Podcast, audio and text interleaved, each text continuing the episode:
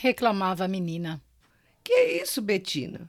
Estou penteando com tanto cuidado. Seguro cada montinho de cabelo bem perto da raiz Ai. e ainda uso um pente de madeira com dentes grossos. Então, deixa de manhã. Ralhou a avó. Ainda bem que depois do penteado pronto eu me sinto bem, disse a menina com cara de levada. Oh, minha querida, apesar de saber que não tem jeito de evitar uns puxõezinhos, a vovó penteia o seu cabelo com muito carinho.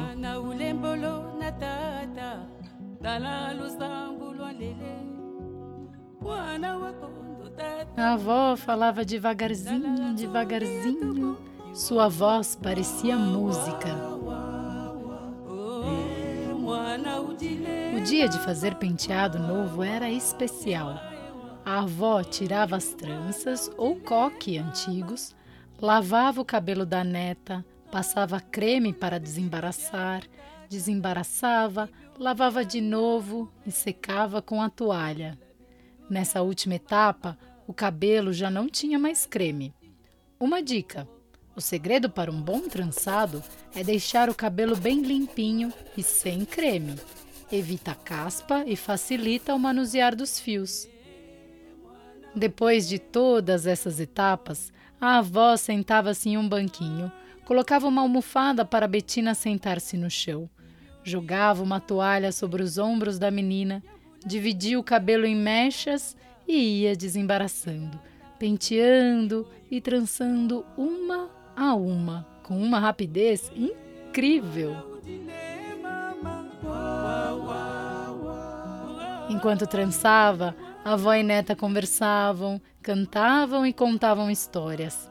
Era tanta falação, tanta gargalhada que o tempo voava. E no final, o resultado era um conjunto de tranças tão artisticamente realizadas que mais parecia uma renda.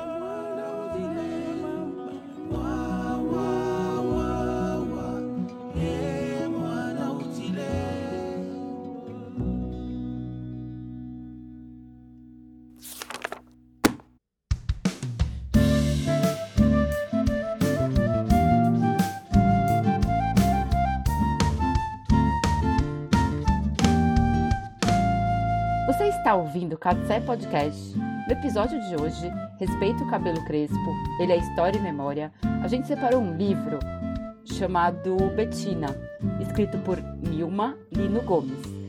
Ele vai ilustrar um pouco esse episódio. Eu e a Vivi vamos receber Pita Viana para falar um pouquinho mais sobre esse assunto. Pita, se apresenta para quem está nos ouvindo. Olá a todos, todas, todos. Eu sou a Priscila Viana. As pessoas me conhecem como Pita Viana. Sou uma mulher negra, sou mãe, tenho 33 anos. Acho importante dizer isso porque a idade vai me, me colocar num, num, lugar assim das experiências que sofri no determinado época em que eu vivi. Então acho importante apontar.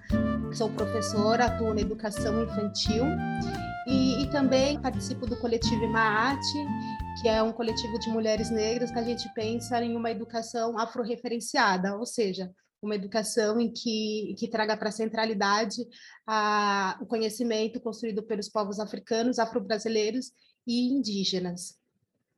Eu agradeço por estar aqui, é, agradeço a Laura, a Vivi, e vamos aí bulinar ideias. Pita, a gente estava lendo esse trecho do livro da Betina, que fala sobre o dia de fazer um penteado novo, como um momento bem especial entre a Betina e a sua avó. E a gente gostaria que você contasse um pouco sobre a sua experiência em relação ao seu cabelo, como mãe, como filha, como menina e como mulher. Bom, acho que eu vou começar falando da, da Priscila enquanto menina e a experiência né, que eu tive com o meu cabelo durante a minha infância. Bom, eu sou uma mulher que tem o cabelo crespo e quando eu era criança, né, acho que agora o, debate está bem mais em voga sobre essa questão de cabelo, mas assim, na minha infância isso não existia, né? Não tive na minha família, a gente não conversava sobre isso, embora seja filha de pai e mãe negros com cabelo crespo, a gente não discutia sobre se a gente não falava sobre esses assuntos. E então, quando eu era pequena, né, eu não ia com cabelo solto para a escola, nem em outros ambientes sociais, também não usava meu cabelo solto.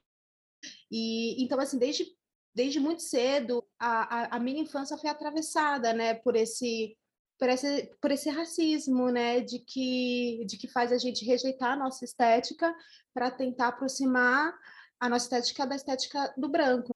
É, na minha adolescência, muito cedo eu comecei a fazer procedimentos químicos no cabelo. Não, não cheguei a alisar, mas eu relaxava o cabelo, que mexe com a estrutura do fio, né? Porque eu queria que meus, meus cachos fossem mais soltos. Então, desde muito cedo eu comecei a fazer esses procedimentos, escova. E eu lembro assim que, que na escola foi o primeiro ambiente em que, em que sofri violências por conta do meu cabelo, né? Então, assim, é, eu era chamada de cabelo cabelo duro, cabelo ruim e todos esses adjetivos negativos, né? E nunca tivemos nenhum, nunca tive nenhuma postura assim da escola enquanto instituição assim de uma professora falar não, não tá certo. Isso até porque os professores são formados aí nessa nessa cultura que é racista também. Então eu cresço com, com essa autoestima baixa, e eu assumo o meu crespo é, ainda na minha adolescência, eu tinha por volta de uns 15 anos, não, uns 16 anos. E aí eu lembro que eu trabalhava em um salão de beleza, é, não era um salão étnico, era um salão que, que era destinado a, a, cabelos, a, a cabelos lisos e tudo mais, né? Mas eu lembro que era um salão que ficava perto da USP, inclusive, era na Vital Brasil. E uma, um dia vieram duas mulheres que estudavam lá na USP, eram pesquisadoras, e elas usavam cabelo crespo, o cabelo delas era usavam cabelo natural. E quando eu vi aquilo, duas mulheres negras com aqueles cabelos soltos, e eu achei aquela coisa maravilhosa. Aí eu pensei, será que o meu fica assim? E é interessante assim dizer, porque quando isso aconteceu, eu tinha combinado já com, com o cabeleireiro que eu ia fazer progressiva. Até então, eu nunca tinha feito progressiva no meu cabelo. Então, assim, a gente tinha combinado uma data, e dois dias antes de eu fazer esse procedimento, eu conheci essas mulheres. E, assim, é, ver mulheres negras, professoras, assim, tem um caráter aí de um lugar social também que elas estavam, né? E que usavam e ousavam estar com o cabelo daquele jeito, para mim foi maravilhoso. Eu falei, meu, quero, vou lavar meu cabelo, né? No dia eu estava com escova, vou lavar o cabelo, pedi para o cabeleireiro fazer um corte. Só que assim, não foi fácil, porque isso que eu tinha 16 anos, quantos anos atrás? Mais de, de já tem mais de 10 anos, bem mais de 10 anos atrás, não, essas discussões não estavam tão pauta.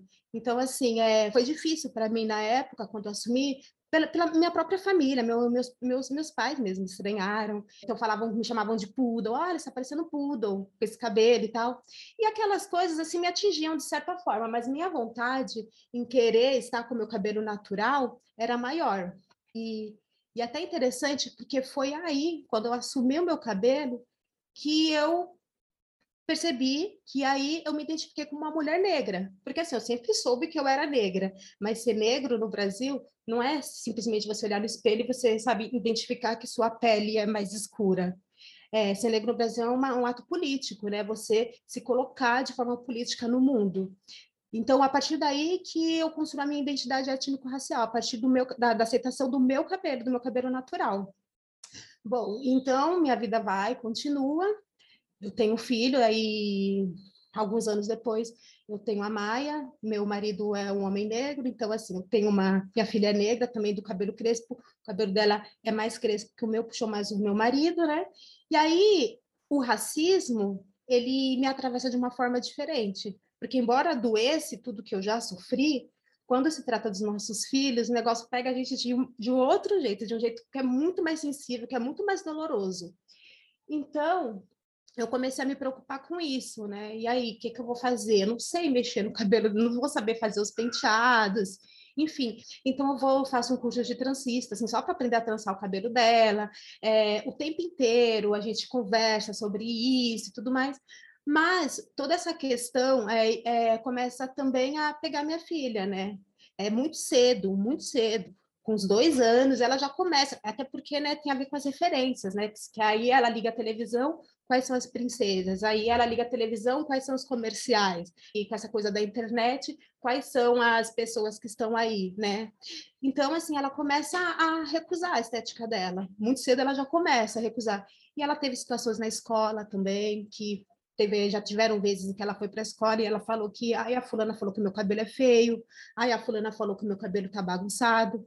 E isso atravessa a gente de uma forma muito pesada, assim, sabe? Porque é, é muito cruel, assim, uma criança saber passar por uma situação dessa. Então, assim, o tempo inteiro eu, te, eu converso com a minha filha sobre a importância dela sabe, dela se olhar no espelho e se achar bonita, que ela é linda, que o cabelo dela é lindo. Interessante que só agora, minha filha hoje em dia ela tem oito anos.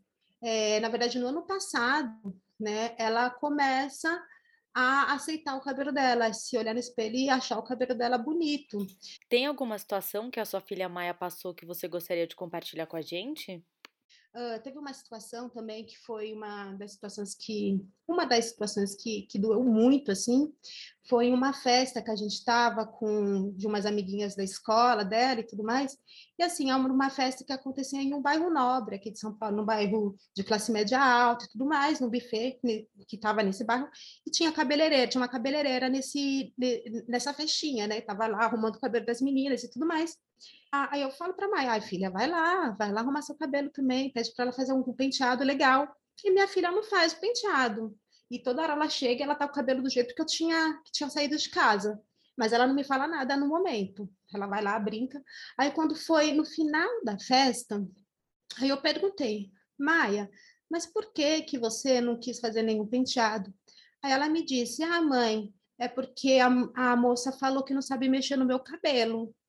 Aí eu fiquei bem chateada, porque é isso, né? Eu acho que um cabeleireiro, tudo bem, tem todos os atravessamentos, mas eu acho que é importante ter uma sensibilidade de o cabeleireiro saber também mexer em outros tipos de cabelo. Tudo bem que ali naquela festa, a única criança negra era minha filha. Tudo bem. Mas assim, você acaba afirmando um lugar, assim, ou melhor, um não lugar onde ela não deve estar, né?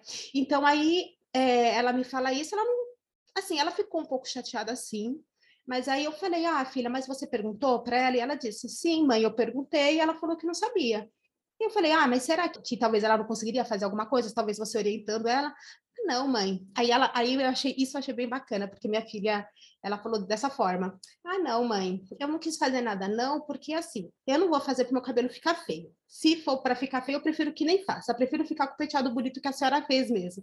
Então assim, isso demonstra o empoderamento que ela tem. Ou seja, tipo, eu não vou aceitar qualquer coisa. Se você não sabe mexer, então não mexe no meu cabelo, porque eu não aceito qualquer coisa. Então, isso eu achei bem bacana, assim, do sentido que essa educação que, que a gente tem dado aqui em casa tem dado certo, assim, para o fortalecimento dessa, dessa autoestima. Mas é isso, né? É um trabalho que é contínuo, que é diário, são todos os dias, né? Não sei mais alguma coisa? Não é suficiente?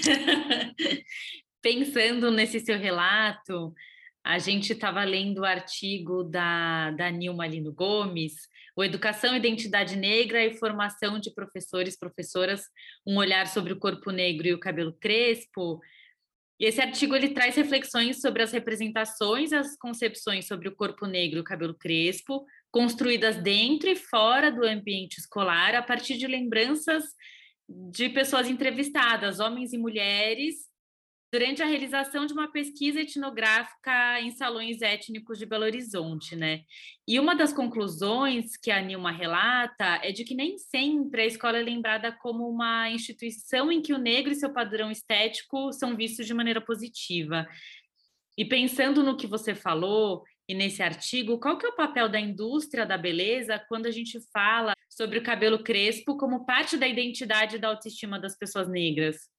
Por muito tempo a, a indústria ela a indústria ela tem um papel de, de formar o imaginário mesmo da sociedade né? a indústria ela é um desses desses tentáculos aí né? Desse sistema inteiro.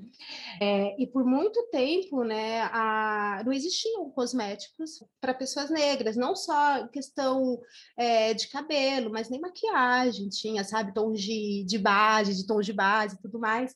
Então, assim, a indústria ela tem um papel que é fundamental na construção desse imaginário, porque a partir do momento que a gente não está ali, quer dizer que a gente não existe, que a nossa estética não existe, não tem que existir, né? Então, assim, ela reforça é, toda essa autoimagem negativa sobre a estética negra. A partir da década de 90, inclusive, isso é um dado até interessante, que a partir da década de 90 que, que começam a surgir, assim, ainda de forma bem restrita, produtos para os nossos cabelos, para pessoas negras. Mas isso não aconteceu do nada, isso tem muito a ver com, com uma ascensão social de pessoas negras e tal. Então, assim, eles queriam também é, conquistar esse mercado, né?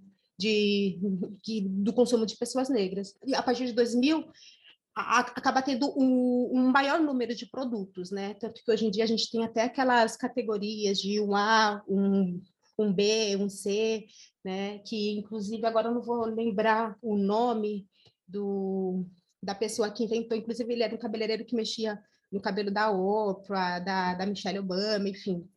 Então, assim, isso é muito bacana porque vai ter um outro olhar sobre o nosso cabelo, né? Então, assim, tem uma variedade de produtos.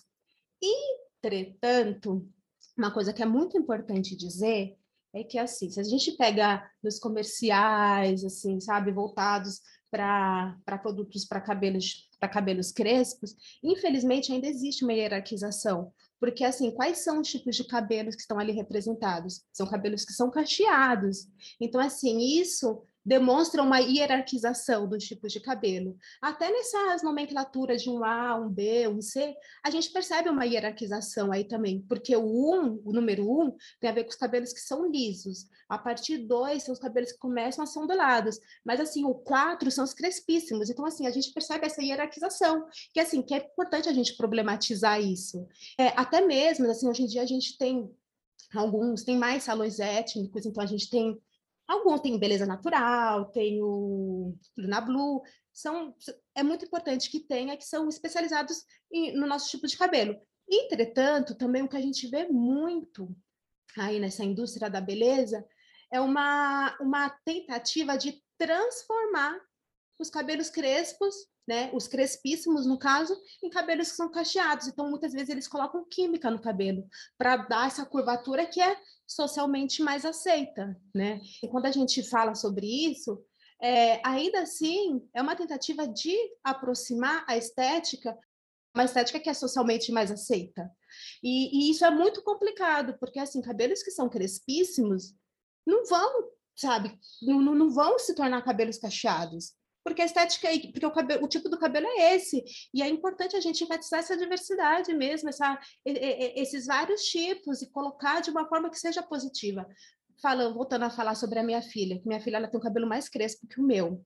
Eu já ouvi diversas vezes ela dizendo: Ai, mãe, mas meu cabelo não é igual ao seu. Se meu cabelo fosse igual ao seu, seria melhor.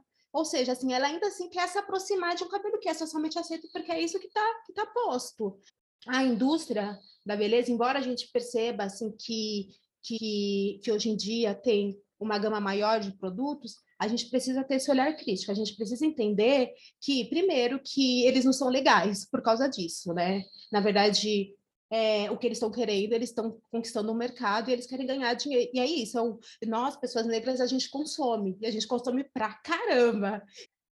Bom, Pita, ouvindo você dizer, assim, contar, né, a gente fica pensando o quão cruel é a gente julgar ou colocar em hierarquia algo que é nato, né? E aí a gente queria discutir alguns casos aqui para pensar um pouco qual o papel do educador e da escola frente a esses momentos. Uma das, das questões que eu trouxe aqui para Vivi é essa situação da caixa de, de bonecas, né? De bebês ali que ficam é, disponíveis para as crianças da educação infantil. Então, uma diversidade aí de bonecas brancas, de pele preta. E às vezes existe uma preferência pelas bonecas de pele branca, né? Então, como esse educador pode é, interferir, favorecer um, uma, um trabalho nesse sentido com essas crianças? Eu acho que é importante até retomar esse, esse artigo que vocês citaram, né, da Nil Marino Gomes, né, porque é bem bacana esse artigo porque ela também traz estratégias assim de, de combate né, ao racismo e quais são as, as intervenções que, que, professores podem fazer em sala de aula e tudo mais. É, acho que quando a gente fala de educação, assim, é importante a gente pensar que professores são pessoas. Sendo pessoas, eles foram socializados a partir dessa cultura que a gente tem, que é uma, que é uma cultura que é racista. É, é importante a gente entender o professor como, como pessoas. E sendo pessoas, é importante que eles desconstruam, sabe, o, os imaginários que foram criados. É muito importante que os professores eles estejam, eles tenham um papel reflexivo o tempo inteiro de, de reavaliar tudo que eles já escutaram, sabe, é, as experiências que eles tiveram, sabe, de que forma que ele observa o corpo negro, as crianças negras, porque é isso. A escola, né? É o primeiro lugar de socialização, assim, fora desse núcleo afetivo familiar. E também é o, é o lugar, é o primeiro lugar em que crianças negras sofrem as, as experiências de racismo. A primeira experiência acontece normalmente na escola, né? Então, assim, a partir do momento em que você está em um ambiente em que você não se sente pertencente, que você percebe que você não está incluso nos sabe, no, nos livros, sabe, nos materiais didáticos. A partir do momento que quando a gente vai saber sobre a nossa história, a história da população negra, a gente só sabe da história, a história de há quatro séculos para cá, ou seja, a história da, do Brasil colônia, né, como se não existissem outras histórias antes disso, como se a história do negro fosse existir só a partir da quando vieram para o Brasil, pronto, sabe? Não, são histórias que, que vieram muito antes, são de milênios sabe, a, o primeiro humano surgiu onde? Na África, né? Então são histórias de reinados, de reis, rainhas, grandes invenções, tudo mais. Então a partir do momento em que a criança negra, que o adolescente negro está na escola e percebe que as únicas histórias que são contadas são essas, fica muito difícil você criar uma autoimagem positiva. Tanto que se a gente for pegar dados, dados oficiais mesmo de evasão, é, se você pegar, comparar entre, entre pessoas brancas e negras, as pessoas negras elas estão fora da escola, o número é muito, muito maior. E, um dos motivos né, é isso, né, não se vê representado na escola. Então, assim, eu acho muito importante, quando a gente fala de professor, a gente pensar numa, numa formação que vem, assim, desde sabe, do curso de pedagogia até a formação continuada, né? É importante a gente pensar, a gente, sabe, romper determinados estigmas, romper determinados conceitos que foram passados, para a gente poder é, criar uma cultura de, de valorização da identidade negra. É, bom, e, e falando sobre escola também, né, muitos professores, eles também não se a gente tem uma lei, que é a Lei 10.639, a lei existe desde 2003, desde 2003. O que mais tem aí pela, sabe, se você buscar na internet, são materiais, entendeu? Sabe, a gente tem as diretrizes é, da educação étnico-racial, a gente tem esse documento, sabe, que é um documento riquíssimo, a gente tem o documento Acordo da Cultura, ou seja, lugares para se formar, é, para buscar informação, a gente tem muito. Acho que o que falta é disposição, né? É disposição dos educadores, sabe, assumir esse papel político, entender a educação como ato político e assumir é, é, essa missão de desconstruir esses estereótipos que acontecem na escola, né?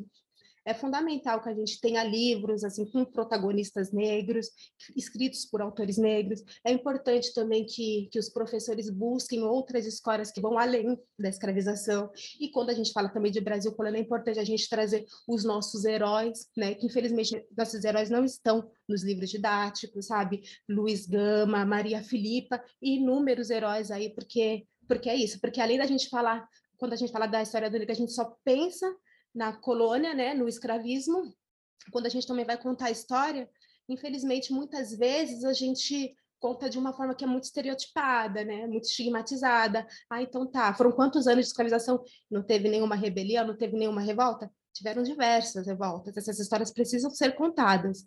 Outra coisa também, quando a gente fala, assim, que também reforça a autoestima das pessoas negras, é quando a gente também entender, trazer também das mitologias, né, porque é isso, né? Infelizmente, quando a gente vai falar sobre a história africana e afro-brasileira, se a gente fala orixá, infelizmente as pessoas também elas são socializadas a partir de uma cultura que também é, que além de ser eurocêntrica, é uma cultura que é cristã, né? Então que demoniza esses mitos, esses deuses, né? É engraçado que a gente a gente vê Zeus, a gente vê Buda, a gente vê diversas, sabe? Mas infelizmente quando vai falar de orixás aí é, é coisa macumba, eles colocam esse termo pejorativo, então eles ficam com medo de falar. Então trazer para a centralidade todas essas histórias é fundamental para que a criança, para que o jovem ele possa se reconhecer ali. E não só pessoas negras, né, mas sobretudo pessoas brancas, porque assim, é, o racismo ele é um problema sobretudo do branco, até porque foi o branco que criou esse sistema todo. Então, sobretudo, são eles que têm que falar sobre isso, são eles que têm que conhecer outras histórias para, sabe, que vão além dessa subalternidade também, né, ter bonecas, bonecas negras, sabe, trazer da cultura afro-brasileira de músicas, de danças. E também tem mais uma questão que eu acho que é fundamental, fazer uma educação para além dos muros da escola. Então, assim, conversar com os movimentos negros que estão aqui, ó, há tempos falando sobre isso, pensando estratégias, até porque se existe uma lei 10.939, não foi porque o nosso não foi o presidente Lula que pensou, entendeu? Isso é uma conquista dos movimentos negros. Então é muito importante que a gente debata, que a gente vá à procura, que a gente construa conhecimento junto com eles, né? E a partir do conhecimentos que já existem, que eles nos trouxeram. Então ter esse diálogo com, também com os movimentos sociais, movimentos negros é fundamental para a gente poder ter para a gente poder ter uma base para trabalhar sobre essas questões em sala de aula. Eu estava pensando em alguns casos que chegaram para a gente no nosso Instagram. Um dos casos era não aconteceu na escola, mas é um caso que aconteceu numa família que tinha uma criança de cabelos lisos e a outra criança de cabelo cacheado. E a tia dessas crianças falou, é, apontou a criança de cabelo liso como é, mas ela tem o cabelo bom, porque a outra né? Então, esse foi um caso que chegou, é uma fala recorrente e que me faz lembrar outro caso que chegou foi de uma menina, uma mulher hoje, mas que quando ela era criança ela tinha o cabelo puxado na creche com esse mesmo com esse mesmo nome, cabelo ruim, é, cabelo duro. E uma outra coisa que chegou para gente foi de um espaço educativo em que tinham duas crianças brancas brincando de fazer uma festa e uma criança negra queria entrar nessa brincadeira. Eu acho que elas tinham por volta de quatro anos, pelo que eu entendi. E essa criança negra que queria entrar na festa, ela não conseguia entrar na brincadeira de jeito nenhum. E as crianças brancas falaram: "Ah, mas falavam assim: "Ah, mas para você entrar, você tem que fazer tal coisa". Então, elas só chegavam com pedidos e nada do que a terceira criança fazia era o suficiente, até que elas traçaram uma linha no parque para separar essa terceira criança da brincadeira delas. E uma, a educadora que estava perto me relatou que essas duas crianças brancas já tinham se posicionado de uma forma muito racista, além dessa brincadeira, mas perante essa criança. E ela, quando viu essa situação, ela ficou em choque. Ela falou que ela tinha muita vontade de falar assim: nossa, como vocês são racistas, mas ela falou: não, calma, essas crianças estão se constituindo como sujeito, eu preciso vir com uma resposta educativa para elas fazerem outra construção de identidade. Então ela chamou uma outra educadora porque ela se sentiu paralisada naquele momento e juntas elas fizeram com que essa linha fosse uma linha de desenho entre as crianças, com o discurso de que naquele espaço elas é, não tinha como elas serem separadas. Eles faziam parte de um grupo, todos tinham que ser integrados. E elas foram fazendo uma intervenção para a integração do grupo. Essa educadora me falou que ela ficou paralisada e ela ficou muito assustada com a reação dela de ficar paralisada ela pensou: eu não posso ficar paralisada, mas eu acho interessante essa percepção dela de que ela não pode ficar paralisada, porque de fato a gente tem que ter, a gente tem que ser instrumentalizado para agir na hora que a gente for, que a gente vê essas situações, porque a criança está reproduzindo o meio que ela vive, o ambiente fora da escola, mas a gente tem que cuidar que na escola esse seja um espaço em que isso não vai ser reproduzido, né? E é isso mesmo, Vivi. E eu vou além. Sabe? Eu acho que, acho não, é, é, esse, essas intervenções, assim, elas não podem também acontecer em momentos específicos, não precisa, sabe, a gente não tem que deixar acontecer esse tipo de situação para fazer uma intervenção, até porque a Lei 10.639, ela prevê que os conteúdos que a história e cultura dos povos africanos e afro-brasileiros, elas estejam no currículo né, da educação, ou seja, ele tem que estar no, no, no, projeto político pedagógico, da mesma forma que a gente tem os componentes curriculares, a gente tem a, sabe, a matemática, as linguagens, história e cultura afro-brasileira e africana, tem que perpassar todo esses componentes curriculares, entendeu? Tem que estar ali, não, não, não dá para deixar acontecer para tomar, para ter uma iniciativa, porque é isso, né? As crianças elas não nascem racistas, elas se tornam, né? Isso vem de casa, vem de, de, de, de, outros lugares de socialização, né? E aí elas vão reproduzir isso na escola, porque é o que elas estão aprendendo. Porque é isso, a gente tem que pensar no papel social da escola. A escola não é só para aprender os conhecimentos, sabe? Esses conhecimentos formais de matemática, essa questão cognitiva, cognitiva. É, é um espaço para formar cidadãos essa discussão ela tem que estar pautada o tempo inteiro na, na escola.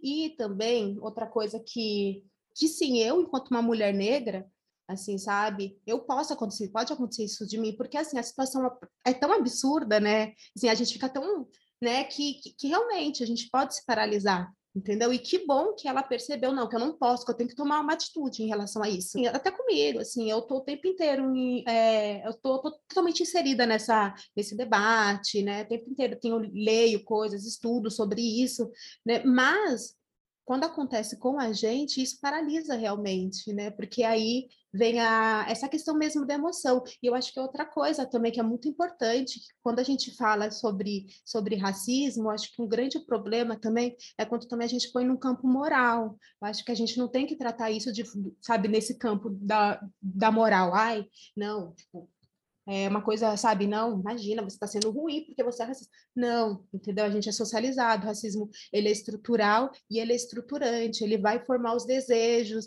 vai formar a subjetividade das pessoas. Então, a gente tem que sair desse campo moral e trabalhar de, um, de uma outra forma, de uma questão que é social e que é política, né? E entender que sim, ali foi uma criança que reproduziu, amanhã pode ser a gente, né? Porque a gente está inserido nessa sociedade. Agora, com a sua fala, Pita, eu estava lembrando de uma aluna minha, eu era professora especialista, ela, essa aluna tinha por volta dos 10 anos, era uma aluna muito querida, ela tinha os cabelos crespos cacheados, e o meu cabelo, né, eu sou uma mulher branca, meu cabelo é ondulado, e eu tinha acabado de cortar a franja, eu mesma cortei a franja e apareci no outro dia com a franja cortada. E dois dias depois, ela apareceu com uma franja no cabelo. Só que o cabelo dela, por ser cacheado, a franja ela não vem para frente, né? A franja ela sobe. E eu lembro que ela dela olhar para mim, dela tá com os cabelos com a, com a, franja cacheada e logo depois, nos outros dias ela começou a aprender porque ela viu que não seria o mesmo efeito que ela que ela estava imaginando, mas eu fiquei pensando em mim como modelo.